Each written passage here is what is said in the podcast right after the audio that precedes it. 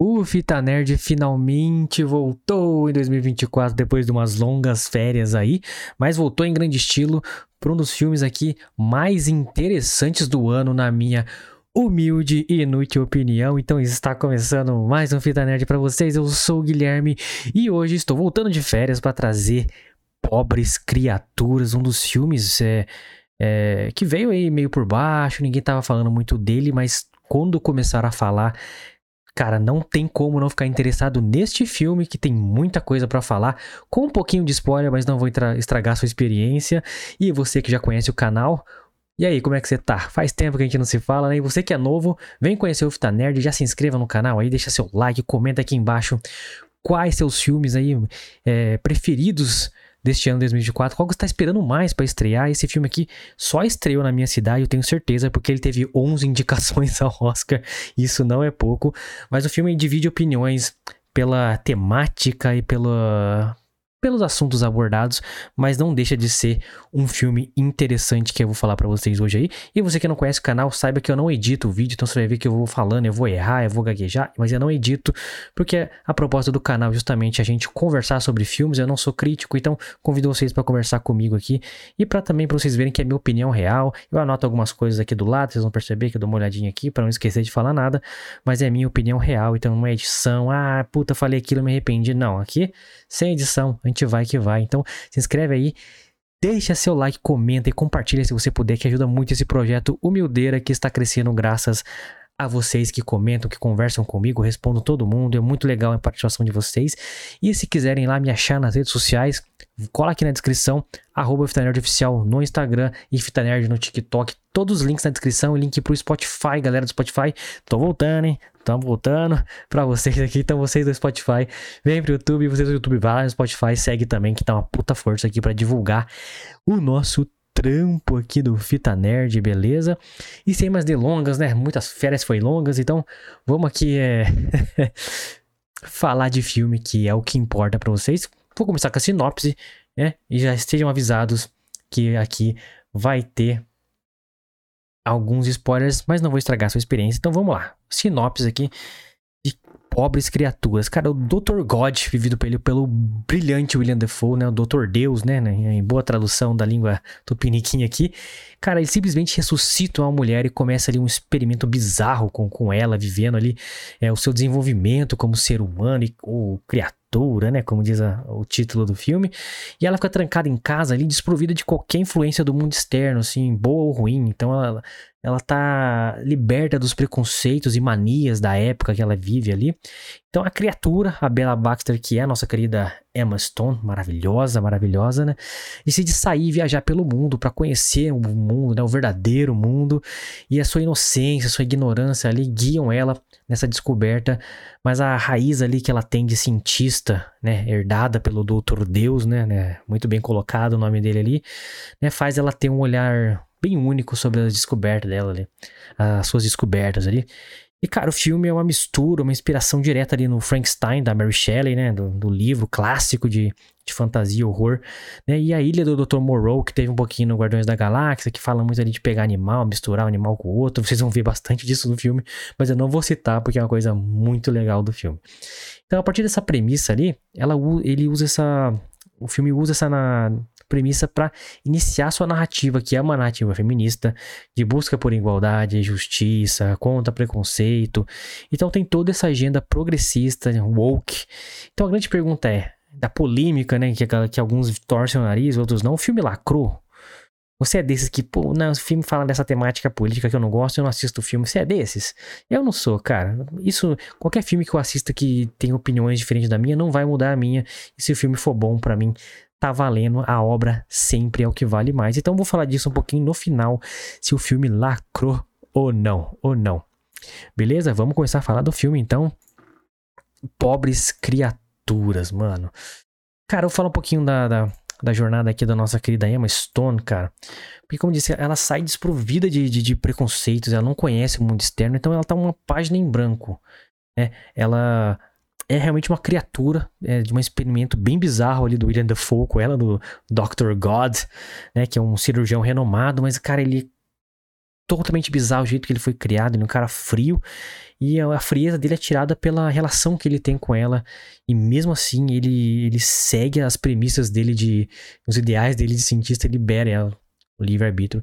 E você começa a achar que no começo ele é o monstro da história, mas não é bem assim. O filme que meio que fala assim: não, os monstros, os verdadeiros monstros são diferentes e tal.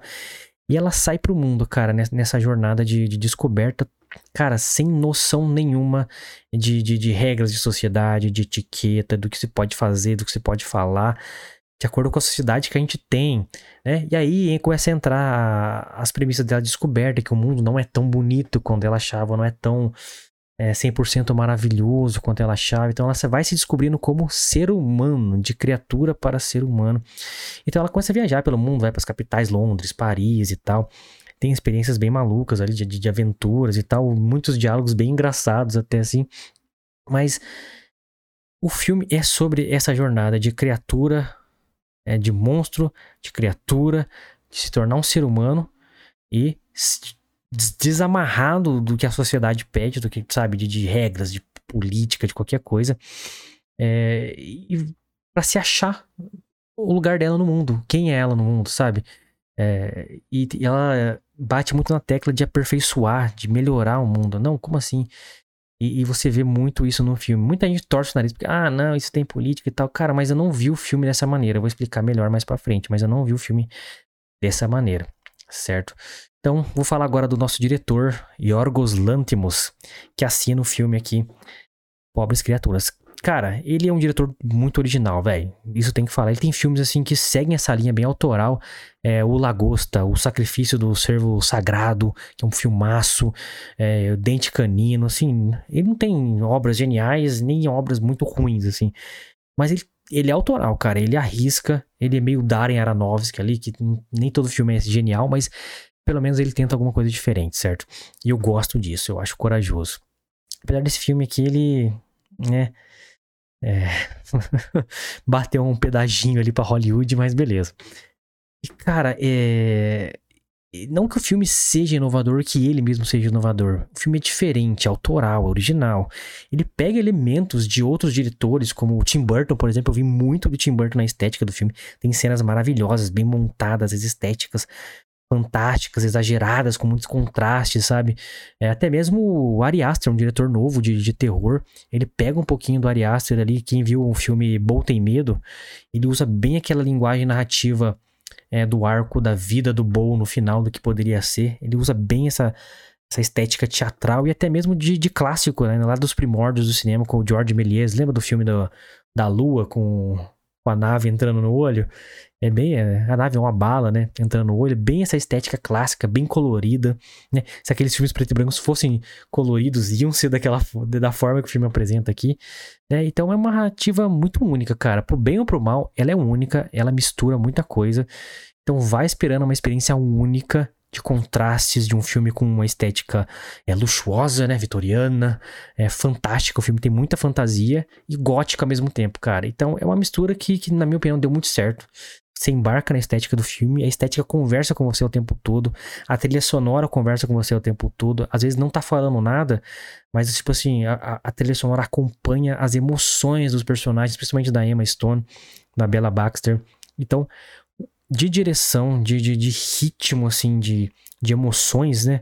O filme entrega em estética e em trilha sonora. Então, é uma mistura que dá certo. Mas temos que falar de atuações, né? E eu, eu não vou tirar ela aqui da tela ainda, porque eu vou falar dela. Lógico, Emma Stone, cara. O que brilha de verdade no filme, além de tudo, é o elenco que é muito foda, cara, que entrega tudo, mano. Entrega Emma Stone, cara. Essa mulher é inacreditável, cara. Na minha opinião, ela vai se desenhando aí como a melhor atriz da geração dela, porque me fala um filme ruim dessa mulher, mano. E ela é sempre diferente, cara. Em Birdman, fantástica aqui, mano inacreditável o que ela faz aqui, cara.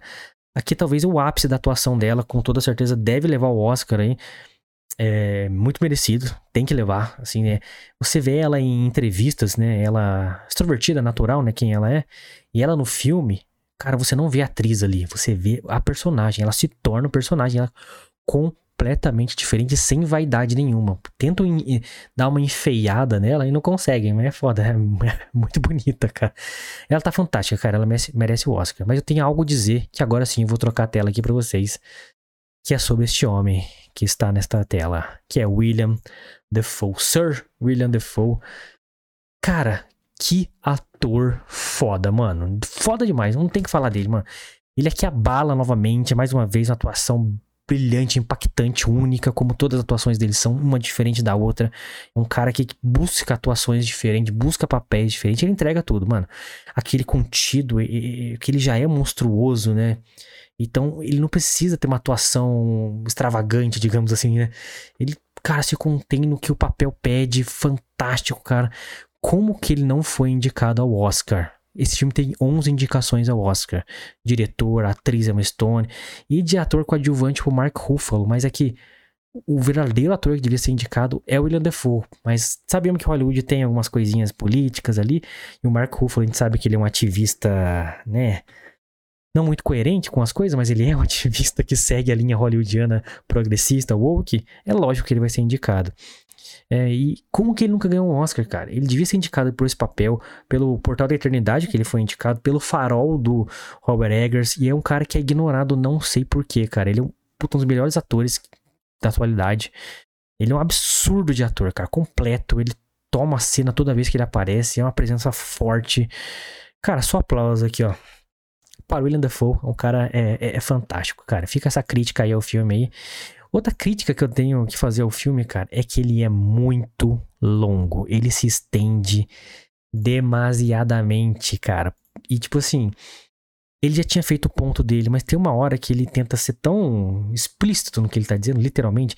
Porque tem uma, uma das descobertas da, da Bella Baxter é a descoberta sexual. Que ela tá desprovida de, de qualquer coisa. Ah, a mulher não deve fazer isso, a mulher deve fazer aquilo, foda-se. Ela gosta, ela vai fazer e ela vira prostituta no filme, certo? E ela se descobre com de vários jeitos, de desejos, de fetiches, com cada cara que ela fica, e você já entendeu aquela parte. Só que isso se estende assim, massivamente até o final. Se você é um pervertido e gosta de cena de sexo pra caralho, você vai ter muito. Mas, cara, é, se estendeu demais. Assim, é um arco que não entregou nada. Tipo assim, com uma cena você já tinha entendido o que ele quis dizer, mas ele insistiu em colocar isso provavelmente pela agenda feminista ali, que não, a mulher tem que aparecer assim, isso não é, é. Como é que é? Isso não é um tabu. Vai mostrar sim, mulher pode fazer isso, mas a gente já entendeu. Entendeu?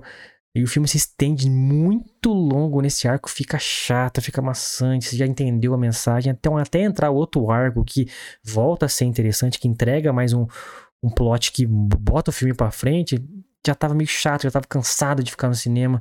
Então, essa é uma grande crítica ao filme, que ele bate muito na mesma tecla, ele fica muito expositivo no meio, que não precisava. E o filme tava com diálogos inteligentes até esse ponto. Aí ele começa a ser expositivo nas falas, assim, a personagem. Ah, então você disse isso, isso, isso, e fica confirmando as mesmas falas toda hora.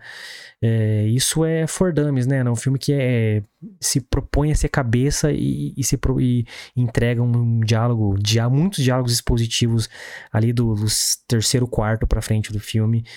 E isso é chatíssimo pro filme, né, cara? Então, dada minha crítica aqui, vamos para outra crítica. O, o, diretor Yorgos, como eu falei, ele é um cara autoral, certo? Ele é um cara autoral. E, e ele escolhe para esse filme um estilo de filmagem sem ser widescreen, ele faz um, quase um 3x4 ali, sabe? É, na tela. É, o filme é parcialmente em preto e branco, assim, dois terços do filme praticamente é em preto e branco. E, e começa muito legal, você entende as simbologias, como se estivesse olhando para para aqueles personagens de forma muito torta, as estéticas, você vê que a casa é tudo muito grande, porque a Bella Baxter começa como uma criança, ela é adulta, mas ela tem uma mente de criança, vocês vão entender porque no filme não vou entregar esse plot. Mas ela começa com uma mente de criança, então você vê que o ambiente fala com você sobre isso, que ela é uma criança dentro daquele ambiente, tudo é muito grande, mesa grande, portas grandes, e ela vestida como menininha e tal. Então começa bem, muitas cenas de é, com uma lente olho de peixe para você ter aquela distorção para e em certas partes do filme parece que você é, tá olhando por uma lupa ou por um olho mágico de porta, como se fosse uma simbologia e você está descobrindo além da porta que te prende, sabe? Mas, cara, o filme começa a se perder nesse um exagero dessa simbologia, cara, e desse estilo de filmagem. Corta muito, de repente tá num um estilo de filmagem, de repente tá no outro. Então ele vai se estendendo e vai usando essas técnicas muito, batendo nessa mesma tecla de filmagem também, é, e, e, se perde, cara. Então, assim, o exagero dele de tentar ser muito autoral e muito cabeça na, em questão de filmagem, ah, eu sou cineasta autoral, ficou chato também em certo ponto do filme, perdeu até o sentido. Então, é, segura, segura a onda aí, Orgo, segura, segura. Acho que o senhor deu uma leve exagerada aí. Mas beleza, tipo assim, não estraga o filme. São, são críticas que têm que ser feitas, assim, né? Coisas que realmente me incomodou, mas não estraga o filme para mim. Ainda foi uma, uma experiência muito bacana, cara. É... Cara, lá no começo eu falei, puta, o filme traz agenda progressista, traz agenda woke, feminismo, igualdade, sabe? Coisas bonitas e tal. E, e, tá, e dividiu opinião, cara. Tem muita gente falando aí, essa galera meio mais extremista, tanto pra um lado, tanto pro outro, né, de esquerda e direita, eh, fica nesse extremismo babaca, assim. Eu não sou desse, cara. Acho que tem um caminho do meio ali que dá pra gente seguir. Então o filme sim traz agenda progressista, sim. Isso é inegável, é explícito, fala literalmente. Ele faz uma propaganda socialista no filme bem forte, que esse é o caminho certo, assim, descaradamente, descarado, mas, cara, se vai lacrar, Lacra com estilo. Lacra bem, lacra com um filme bom. E o filme é bom, cara. E sabe, não cabe o mimimi aqui que o filme é lacrador. Não cabe. O filme é bom e ponto, cara. É um filme equilibrado até né, nessas questões de, de, de, agenda. Tem agenda, com certeza, mas tem fundamento, tem contexto da época, da era vitoriana ali. Tem muita fantasia, tem a, a, a parada dela está se descobrindo e ela conhece aquilo primeiro e tem a ver com a, com a época que ela tá vivendo. Então, cara, não tem nada de, de, de exagero aqui ou de falar que, ah, forçaram a barra. Não acho, cara. E, inclusive, eu acho que é um filme equilibrado e não lacrador. Por um, por um motivo bem bacana, um personagem que aparece no, no meio do filme chamado Harry, que ela encontra no navio. Ela conhece o Harry e uma, e uma outra uma outra personagem idosa ali, que eu não lembro o nome, perdoe, não vou pesquisar aqui, foda-se, não lembro o nome dela, que ela conhece o navio e fica amigo dela.